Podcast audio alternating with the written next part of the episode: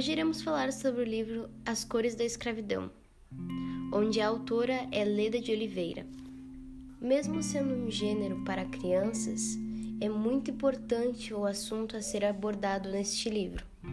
Conta a história de um menino chamado Tonho, que ele resolve deixar a sua família, a sua casa, em busca de uma vida social melhor e uma vida econômica, ou seja, um futuro melhor.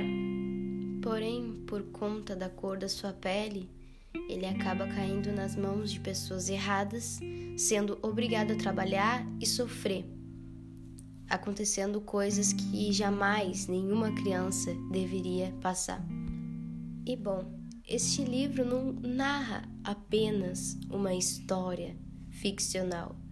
Este livro é a realidade, é a verdade que a autora traz ela conta uma história, uma realidade que é passada de escravos que sofriam, que tinham uma situação precária, onde as crianças tinham que trabalhar para sustentar a família, para ajudar a família e sofriam maus tratos.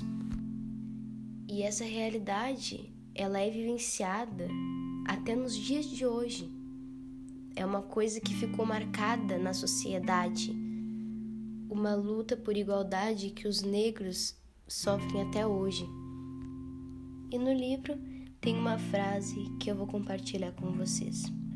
O menino diz: O despertar já não incomoda mais, que nem o pé descalço, sempre pela terra e pedra, cria resistência.